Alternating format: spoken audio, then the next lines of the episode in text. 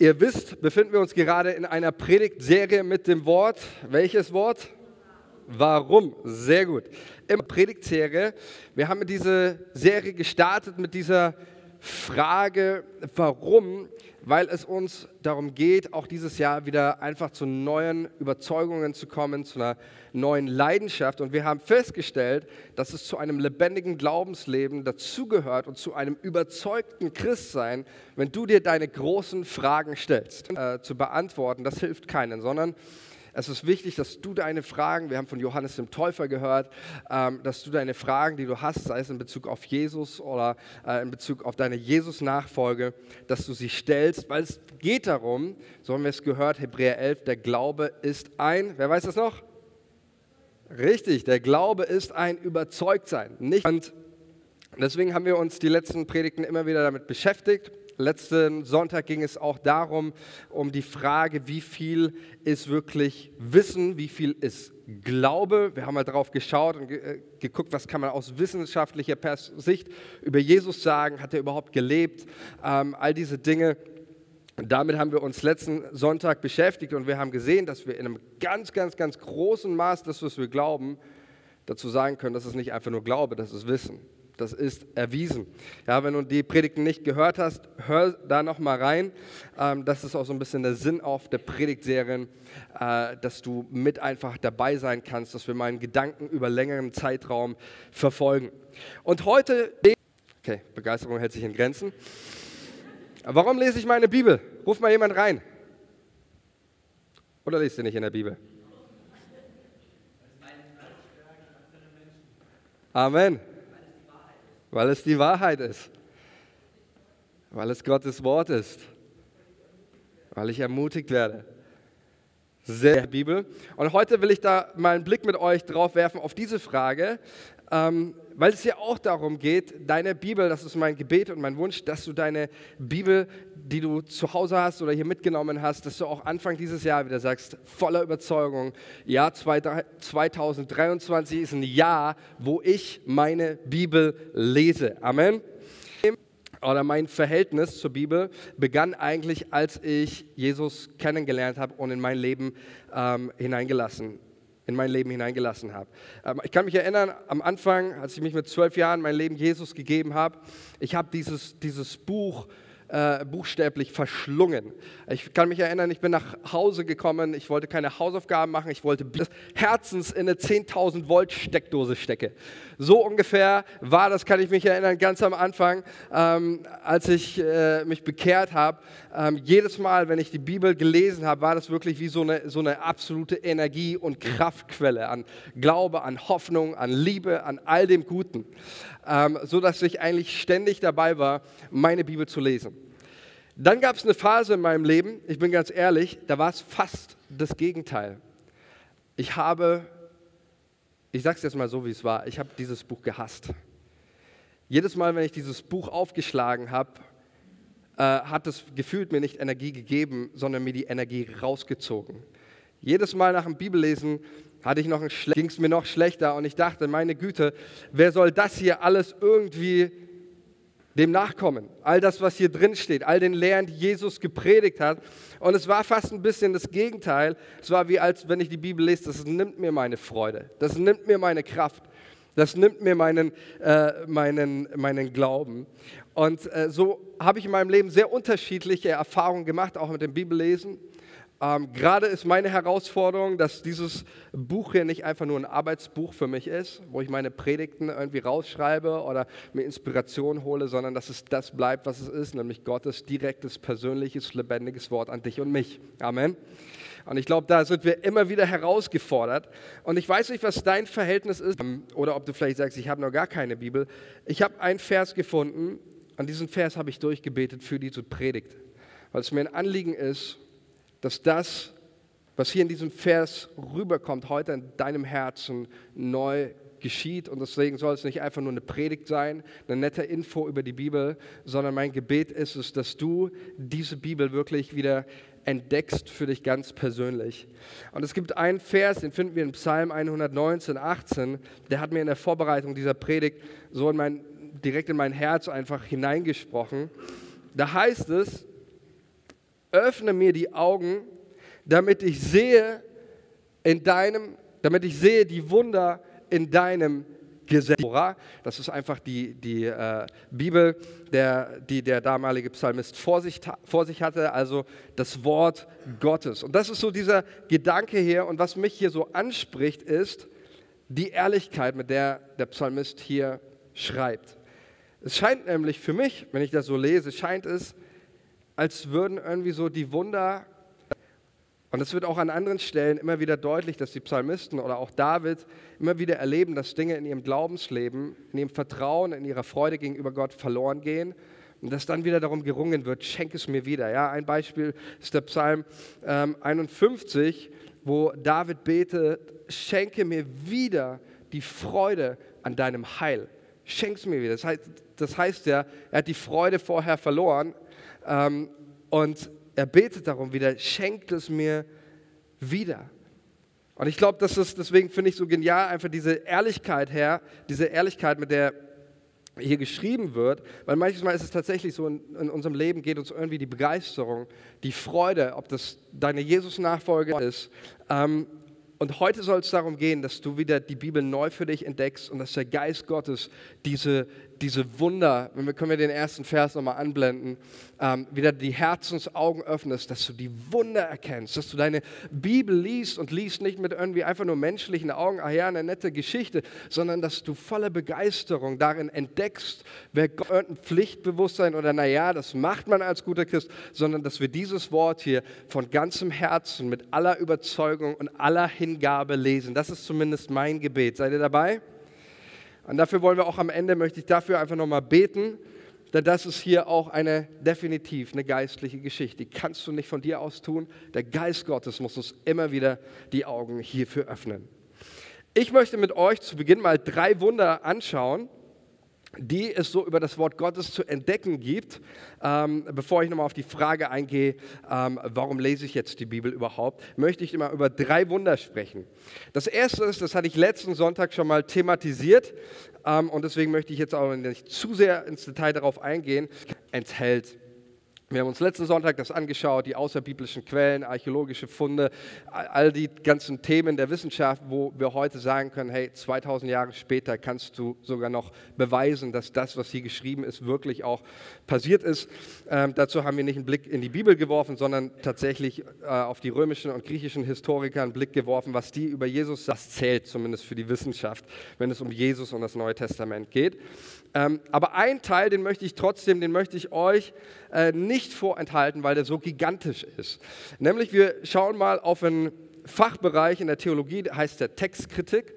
Bitte nicht verwechseln mit irgendwie moderner Bibelkritik, sondern Textkritik meint einfach einen Fachbereich in der Theologie, der sich mit der Frage beschäftigt, ist das, was du heute in deiner Bibel liest, also 2000 Jahre später, ist es auch wirklich so geschrieben worden?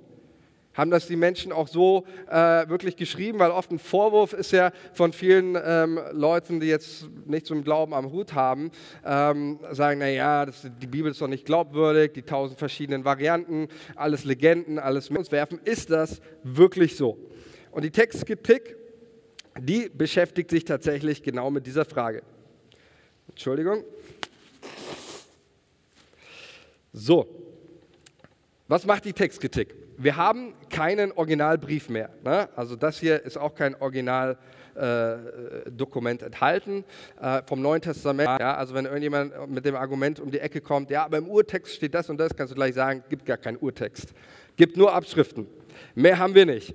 Ähm, ist so und äh, deswegen alles Abschriften und die Textkritik beschäftigt sich damit, diese Quellen zu prüfen. Die sammelt diese unzähligen Handschriften, fasst sie zusammen, Such einer Datierung.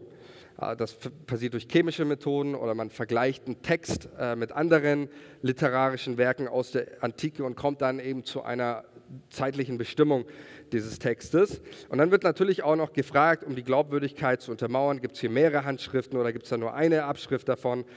Ähm, und so kann man sehr gut nachweisen, ist ein antikes Dokument oder ein Dokument, das wir haben, glaubwürdig, zuverlässig oder eben auch nicht.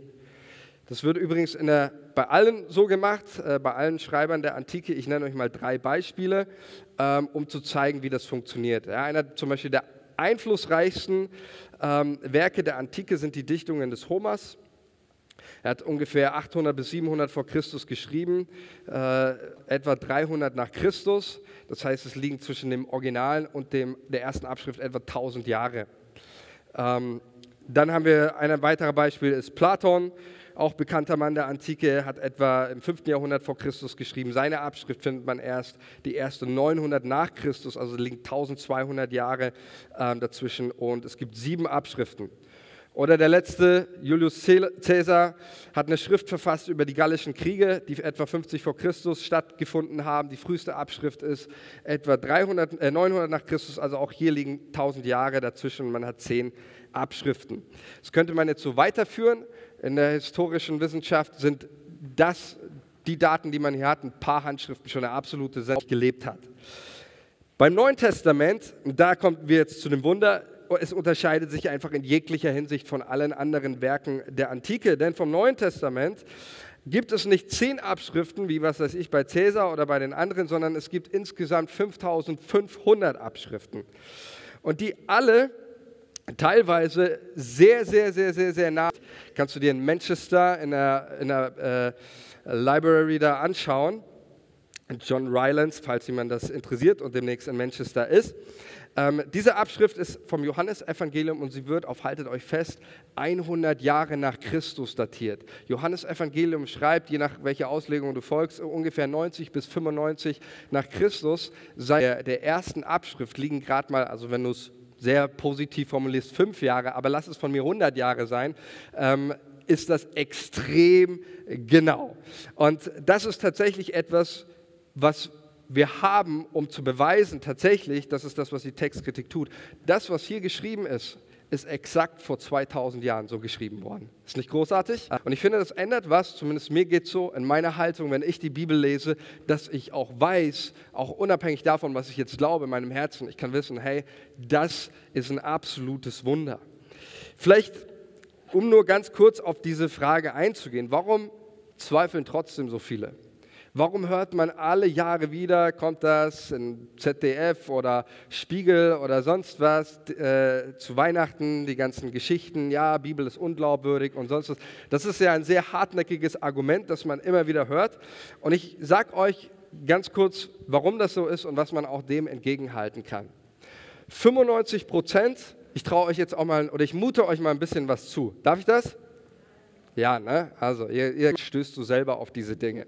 Okay, also wir können sagen, 95 Prozent des gesamten Textes des Neuen Testamentes ist absolut zuverlässig. Ja, das betrifft alle. Da haben wir äh, auch die, die Gleichheit in den anderen Abschriften. In der Datierung können wir wirklich sagen, 95 Prozent von dem, was du hier liest, kannst du sagen, ja, das ist genau so geschrieben worden wie damals. Dann haben wir 3% von diesen 5500 Manuskripten, die haben ja nicht alle denselben Wortlaut und auch nicht in einer Abschrift werden ja auch Fehler gemacht, ähm, haben wir von diesen 5500 Abschriften 3% wo es tatsächlich unterschiedliche Varianten gibt. Da wird mal ein und weggelassen und dann steht halt einmal ja und Jesus ging essen und legte sich schlafen und im anderen steht halt Jesus legte sich schlafen und ging Dagung, Auferstehung, alles Grundlegende, alles Wichtige für die Lehre bezüglich der Person Jesu oder auch der Gemeinde Jesu findet sich in diesen 95 Prozent, dass wir sagen, da sind wir ganz safe dabei. Und dann gibt es tatsächlich 2 Prozent, ähm, wo wir sagen, die haben es in sich. So, ja, also sie sind nicht ganz ohne. Wenn du deine Bibel aufschlagst, ich weiß nicht, ob du eine dabei hast, dann wirst du zum Beispiel Johannes 8, Jesus und die Ehebrecherin, hat definitiv nicht Johannes geschrieben. Das, steht, das hat er nicht formuliert. Ähm, denn in der Tat ist es so, dass Jesus und die Ehebrecherin diese Geschichte in, der, in, den ersten Dokumenten, auch in diesem Papiri zum Beispiel, was ich erwähnt habe, da kommt es nicht vor. Auch erstes, zweites, drittes Jahrhundert, diese ganzen Handschriften dort, belegen diesen Text nicht. Den gibt es da nicht. Den findet man tatsächlich erst später in diesen Handschriften. Es sind auch noch ein paar andere, der Markus-Schluss, aber das sind, sage ich mal, zwei Prozent der neutestamentlichen Stellen, wo man sagt, okay, da haben wir zumindest, was aus rein wissenschaftlicher Sicht, nicht die, die ähm, sag mal, können wir das nicht belegen.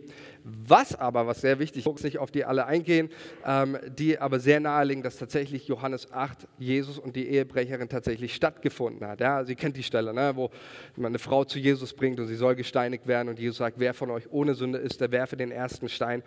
Ähm, ist es sehr wahrscheinlich, dass diese Stelle sogar äh, und dass die Geschichte so passiert ist, aber tatsächlich finden wir sie nicht in diesem Film. ist völlig glaubwürdig, kannst du gar nicht lesen und äh, Jetzt mal so, Jesus und die Ehebrecherin. Ich glaube, dass diese äh, Geschichte stattgefunden hat. Aber selbst wenn nicht, sie enthält keine Lehre oder irgendwas, was ich nicht aus allen anderen Stellen auch lesen könnte. Ja, deswegen, erster Punkt, das erste Wunder ist wirklich die Glaubwürdigkeit, du darfst deine Bibel lesen und wissen, hey, das, was hier drin geschrieben ist, ähm, in Bezug auf die Bibel, ist ihre Widerstandskraft. Ja, der, die Psychologen würden sagen, äh, die Resilienz, ja, also die Widerstandskraft dieses Buches ist absolut unvergleichlich. Und wenn man mal so überlegt, eigentlich 2000 Jahre Bibelgeschichte ist eine Geschichte über den Kampf sollte Gott gesagt haben. Er stellt das Wort Gottes in Frage und er möchte nicht, dass Menschen diesem Wort Glauben schenken, dass Menschen diesem Wort vertrauen, dass Menschen äh, ihr Leben danach richten. Er sät Zweifel in das Wort Gottes. Der Teufel möchte nicht, dass du das Wort Gottes hörst und verstehst. Jesus sagt selbst einmal über das Wort Gottes wie ein Samen, der gesät wird und was passiert? Sofort kommt der Teufel, sagt er. Und er versucht, dieses Wort aus seinem Herzen rauszureißen. Ähm, und das sehen wir durch, durch die Bibelgeschichte durchweg, dass es eigentlich so ein, ein absoluter Kampf gegen die Bibel war. Ähm, das fängt da in Genesis 1 an, das geht auch noch weiter. Dann natürlich Apostelgeschichte also die Apostel, und geboten ihnen keinesfalls zu verkündigen oder zu lehren in dem Namen Jesus. Auch hier der Hohe Rat, die Obrigkeit verbietet den Aposteln, das Wort Gottes zu predigen, darüber zu sprechen und zu reden. Ähm, und sie ähm, wollen dieses Wort unterdrücken, dass es nicht gehört wird, dass niemand es hört. Ähm, dann auch die Dokletian, Kaiser des Römischen Reichs, 303 nach Christus, erließ ein Edikt, und zwar, dass alle christlichen Schriften eingesammelt werden und öffentlich verbrannt werden müssen. Ähm, mit ihm startete dann einer der größten äh, Christenverfolgungen. Aber Dokletian ging davon aus, dass wenn du den Christen ihre Schriften nimmst, dann löscht du ihre Religion aus. Das will zu verbrennen, ähm, zu vernichten und mundtot zu machen. Später dann natürlich Kaiser Konstantin kam an die Macht, äh, römische Reich wird christlich. Das war aber nicht unbedingt, zumindest nicht auf Dauer, nicht unbedingt positiv für die Bibel, denn die Kirche hat selber sehr, sehr, sehr viel mit ganz großem Eifer versucht, dieses Wort zu unterdrücken oder zumindest, dass die Leute dieses Wort nicht Papst Innocens die Lektüre der Bibel bei privaten Zusammenkünften. Die Synode im französischen Toulouse und spanischen Tarragona untersagten den Laien des, den Besitz des Alten und des Neuen Testaments gänzlich. Ja, weil die Lehre, so hat der Papst es damals begründet, man soll die Perlen nicht vor die Säue werfen. Wisst ihr, wer jetzt die Säue wären? Würden wir jetzt mal 600 Jahre äh, vorher oder sieben? Äh, das wärt ihr. Ne? Und weil es die Bibel auch nur auf Lateinisch gab, darf ich als geistlicher Gelehrter, der die Bibel auf Latein kennt, nur ich darf dieses Wort auslegen und euch sagen, was da drinnen steht, weil ihr selber würdet das gar nicht verstehen und äh, das gar nicht checken. Das, und ähm, so sind natürlich alle möglichen kruden äh, Theorien und Lehren entstanden. Und das Erbe der Reformation ist ja, dass sie sich eingesetzt haben und dafür gesagt haben, nein, ähm, jeder muss einen Zugang zur Bibel haben. Der bekannteste ist hier natürlich Martin Luther. Ich finde es aber eigentlich schade, weil Martin Luther ist eigentlich, ich, also ich will nicht seinen Dienst in Abrede zu stellen, ja, ähm, aber es gab ganz, ganz viele vor ihm, die genau dasselbe gemacht haben wie Martin Luther, die genau dasselbe gesagt haben wie Martin Luther, nur sie haben mit ihrem Leben dafür bezahlt. Martin Luther hatte einen guten Moment erwischt ähm, und war, ist dann sozusagen als großer Reformator ähm, rausgekommen, aber vielleicht ist das euch ein Begriff, die Volkssprache auf Tschechisch auf dem Land übersetzt hat. Er wurde 1415, nachdem er tagelang auf bestialische Art und Weise gefoltert wurde, auf dem Scheiterhaufen verbrannt, weil er die Bibel übersetzt hat. Ähm, vergessen wir bitte nicht, wenn wir die Bibel lesen, dass ganze Glaubensgemeinschaften samt ihren Schriften und ihren Bibeln öffentlich auf dem Scheiterhaufen verbrannt wurden, weil sie ihre Bibel und meine Haltung ändert das was. Wenn ich weiß, du und ich, dass wir dieses Wort hier heute lesen können, ist nicht irgendwie unser Verdienst, sondern Menschen haben ihr Leben dafür gegeben.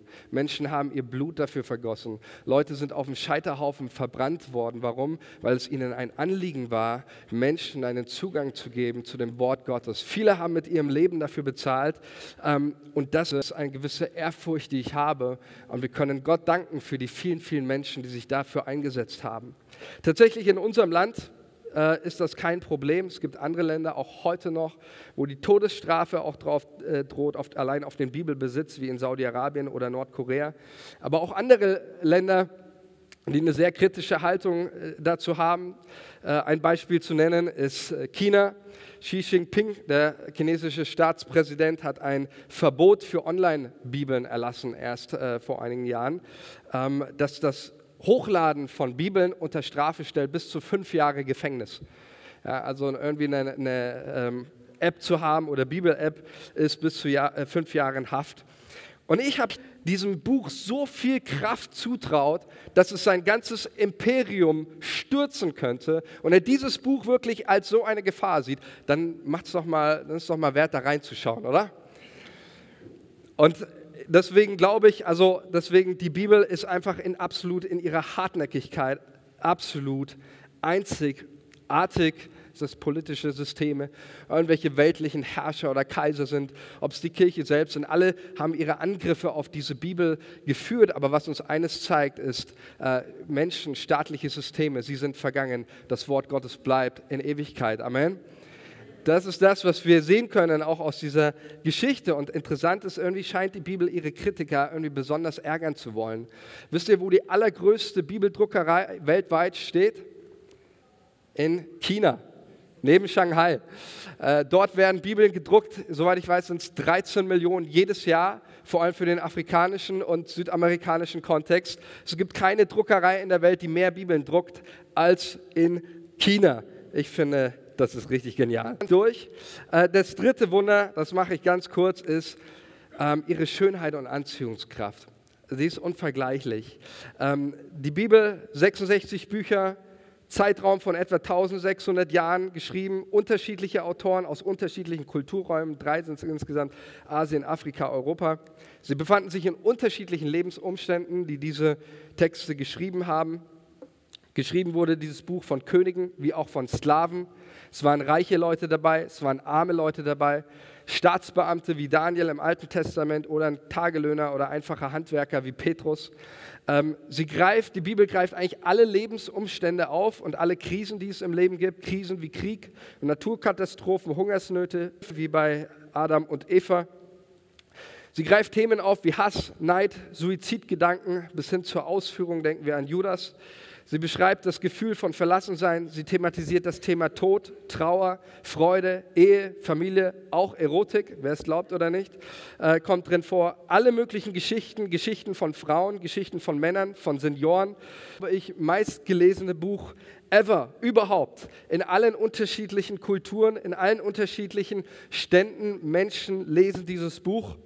Ähm, der äh, bekannte Physiker Blaise Pascal sagt über die Schrift, die Schrift hat Stellen genug, um alle Stände zu trösten. Die Schrift hat Stellen genug, um alle Stände zu trösten. Und so ist es tatsächlich. Dieses Buch liegt beim Präsidenten auf seinem Tisch oder auch in deinem Hotelzimmer oder selbst in der Gefängniszelle.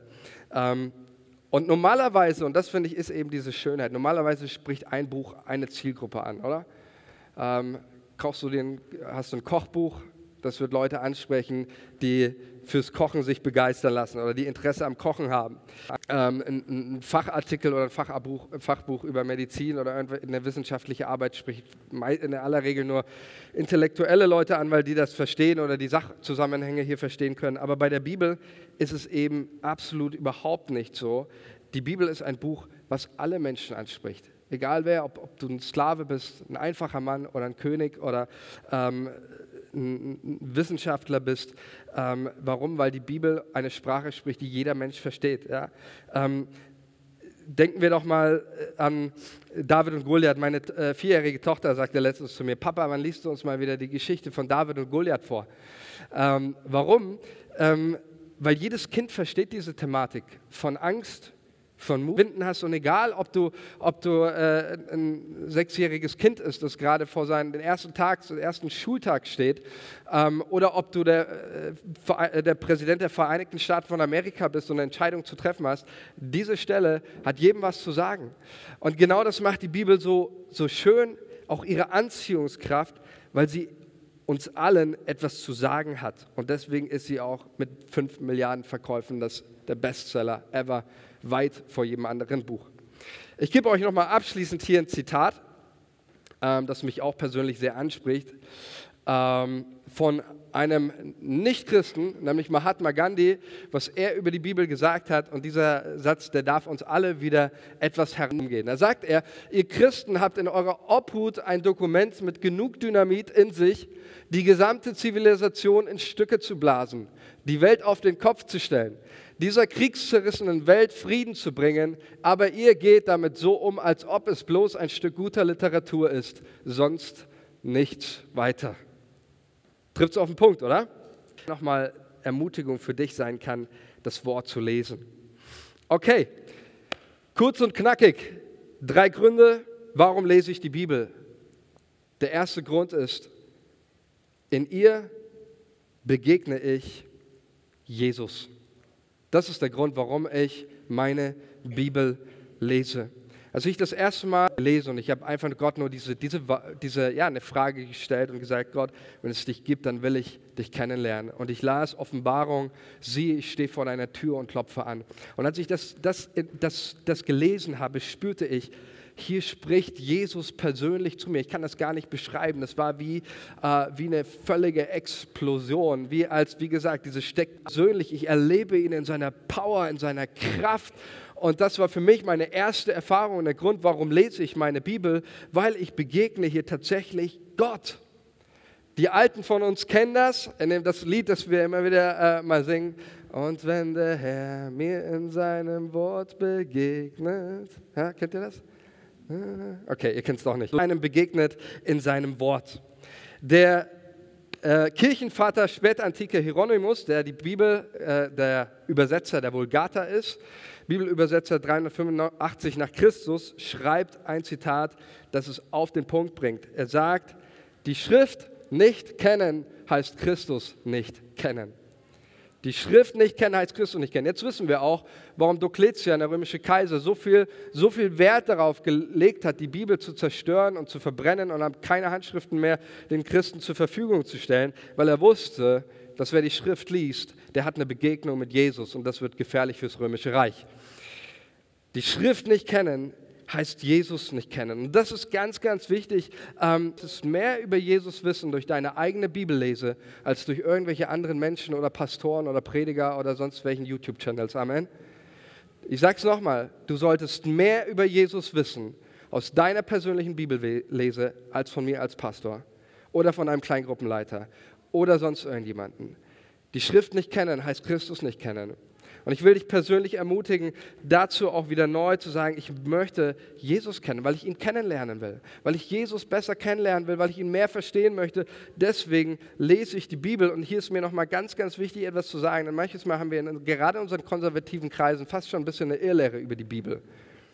Wir verehren die Bibel nicht wegen dieses Buches, sondern wir verehren den Gott. Wir sind keine, keine Verehrer von, von Büchern oder irgendwelchen, so wie das bei anderen ähm, Religionen auch von, von der Schriftauslegung der Fall ist, sondern das, was wir verehren, das, was wir anbeten, ist nicht ein Buch, sondern den Gott, der sich in diesem Buch offenbart. Das ist ein ganz, ganz wichtiger Unterschied, ähm, um auch das nochmal zu sagen. Die Bibel, natürlich ist sie das geschriebene Wort Gottes, daran glauben wir, dass sie inspiriert ist, aber die Bibel verkündigt uneingeschränkt zuallererst das Wort Gottes, Jesus Jesus Christus selbst. Er ist das geoffenbarte Wort Gottes. In deiner Bibel liest du von ihm. Das zweite ist, ähm, warum lese ich die Bibel? Weil die Bibel mir zeigt, was richtig ist für mein Leben. 2. Timotheus 3,16. Denn die ganze Schrift, denn sie unterrichtet in der Wahrheit, deckt Schuld auf, bringt auf den richtigen Weg und erzieht zu einem Leben nach Gottes Willen. So ist also Ja, erstmal Punkt. Ja? Also, hier steht ganz klar, die Bibel, warum lese ich die Bibel? Sie zeigt dir, was richtig oder falsch ist. Ähm, achte mal darauf. Es heißt hier, ähm, sie deckt Schuld, die Schuld von Mose aufzudecken oder von David aufzudecken, sondern sie deckt deine Schuld auf. Sie deckt meine Schuld auf. Das ist das, was die Bibel tut. Und deswegen, ähm, sie hilft uns, Schuld einzusehen. Sie hilft uns zu erkennen, sie ist der Maßstab für uns zu erkennen, was ist richtig, was stimmt, was ist falsch. Und deshalb mögen die Bibel viele auch nicht und viele haben sie so bekämpft, weil die Bibel ihnen sagt, was richtig und falsch ist, weil sie etwas anderes lehrt als der Zeitgeist. Deswegen mögen viele in unserer Gesellschaft auch die Bibel nicht, weil unsere Bibel etwas anderes lehrt, auch wie die Gesellschaft lehrt, in vielen Punkten. Was Ethik, was Moral betrifft, das Wort Gottes lehrt etwas anderes und das passt uns nicht. Wir wollen nicht kritisiert werden. Ne? Jemand hat mal gesagt, und deswegen ist die Bibel wir lesen sie, weil sie Gottes Wort ist. Ähm, und er hat uns hiermit eine Lebensanleitung gegeben, und zwar zu jedem wichtigen Thema. Ich könnte euch unzählige Beispiele aufführen, aber lasst doch einfach mal kurz Thema Ehe reinschauen. Die Bibel sagt, ihr Männer liebt eure Frauen, wie Christus als Ehefrau anschaue. Die Bibel deckt meine Schuld auf. Mir geht so. Weiß nicht, wie es dir geht. Vielleicht sagst du, nö, bei mir ist das nicht so. Ja, ähm, okay, Glückwunsch. Aber bei mir ist das so. Es ist eben nicht, die Bibel ist eben hier nicht nur ein, sage ich mal, Wohlfühlprogramm, sondern sie zeigt auch ganz klar, hey, so schaut Ehe aus. So sollte ausschauen, diese Beziehung. Oder wie gehst du mit dir um? Ähm, liebst du sie, wie Christus die Gemeinde geliebt hat? Das ist ein Anspruch, denn äh, es ist ein hartes Losmann zu sein ja? und Epheserbrief zu lesen. Ähm, aber da sind wir an unserem Lebensende noch nicht fertig damit. Paulus sagt zu den Frauen, ihr Frauen, ehrt eure Männer, wertschätzt sie. Wie bist du mit deinem Ehemann umgegangen? Hast du ihn wertgeschätzt? Hast du Danke gesagt? Wie auch immer bei euch, das einander wertschätzen. Die Bibel hat so viele inspirierende, wichtige Sachen und zu sagen, und das Thema Ehe ist auch zur Kindererziehung, sagt die Bibel, was absolut revolutionäres. Ich habe das in meinem Leben noch nie gelesen und da konnte damit auch noch nie was anfangen, weil ich keine Kinder hatte. Ab dem Zeitpunkt, wo du Kinder hast, liest du die Bibel anders. So hier zum Beispiel heißt es, ihr Väter reizt eure Kinder nicht zum Zorn. Ja? Wer hat das gemacht von euch Vätern die Woche? Oder war es eher andersrum? Die Kinder haben euch zum Zorn gereizt. Das ist bei uns, glaube ich, eher. Naja, okay. Ähm, aber hier geht es um den Kontext bei den Römern, übermäßig strenge Erziehung, was dazu führt, dass Kinder nicht, das, so das schreibt auch Paulus, dass Kinder scheu werden oder sonst was. Und Paulus sagt, hey Leute, so sollt ihr nicht sein. Bei den Römern war es so, du konntest dein Kind in Fesseln für dich arbeiten lassen. Ähm, deswegen ähm, ist das ganz, ganz wichtig. Ähm, die, die Bibel ist Lebensanleitung zu jedem wichtigen Thema. Und natürlich kannst du sagen, ey, ich will deine Gebote nicht befolgen, Jesus. Ich will nicht auf dein Wort achten. Ähm, das kannst du machen. Aber bitte, bitte beschwer dich nicht und wundere dich nicht, wenn du von Krise zu Krise und von Schmerz zu Schmerz in deinem Leben läufst. Nur, dass du mich richtig verstehst. Ich sage hiermit nicht, dass jeder, der gerade irgendwo in der Krise ist oder einen Schmerz hat, das Wort Gottes nicht befolgt hat. So ein Blödsinn sage ich hier nicht. Aber ich sage dir, wenn du sagst, der Schöpfer des Himmels und des Universums gibt mir eine Lebensanleitung, mit der ich das Bestmögliche aus meinem Leben rausholen kann. Und ich halte mich nicht an sein Wort. Dann brauche ich, um dich zu schützen. Darum geht es. Und da geht es mir auch darum, dass wir so, wenn wir auch, ähm, geht nicht darum, irgendwie die Welt, sage ich mal, zu irgendwie abzuurteilen und, und, zu sagen, okay, ja, wie, wie schlimm ist diese ganze Welt, sondern wir verstehen die Bibel als Gottes beste Lebensanleitung. Und der Gedanke, der dahinter steckt, ist, Gott Vater im Himmel, er hat dich geschaffen, er hat dich gemacht. Er 30 Jahren lauter Lebensverletzungen hast, völlig zerstört bist in deiner Psyche oder Seele. All das möchte Gott nicht, sondern Gott möchte, dass du aufblühst, dass du Leben hast, dass du die Fülle hast. Deswegen hat er dir sein Wort gegeben. Psalm 119, 32 heißt es, ich laufe den Weg deiner Gebote, denn du machst meinem Herzen, haben wir den noch? Wenn nicht, ist egal, ich lese nämlich vor das Wort Gottes, das Gebot Gottes, sein Wort führt mich nicht in eine Enge, es führt mich letztendlich in eine Weite. Und ähm, deswegen lest die Bibel, weil du darin Jesus begegnest und weil du ähm, dadurch auch auf den richtigen Weg kommst und Gott Schuld aufdeckt und zeigt, hey, wo geht's lang? Wenn wir jetzt nochmal in dem letzten Vers, können wir den nochmal anblenden. Ähm, Vers 17. Ich habe nur Vers 16, Vers 17 lese ich noch. So ist also der, der Gott gehört und ihm dient, mit Hilfe der Schrift allen Anforderungen gewachsen. Er ist durch sie dafür ausgerüstet, alles zu tun, was gut und richtig ist. Wow, oder? Das geschieht durch Lesen, rüstet Gott mich aus mit allem, was ich zum Leben brauche für ein Leben, das ihn dient und ihn ehrt. Das ist doch grandios, oder? Ich lese die Bibel, weil ich ausgerüstet werde mit Gutem, mit Glauben, mit Stärke, mit Kraft, mit Hoffnung, mit Freude. Deswegen ist die Bibel für mein Leben mit Jesus unerlässlich, weil sie mich bin und Gott dadurch dienen kann. Ohne diese Bibel wäre ich kein guter Diener. Sie rüstet mich aus. Und egal wer du bist, ob du Pastor bist, ob du irgendwo ganz normal arbeitest, irgendwo in einer, äh, wo auch immer äh, du bist oder Kleingruppenleiter bist, wie auch immer, die Bibel, sie rüstet dich aus für deinen Dienst, sie macht dich fähig.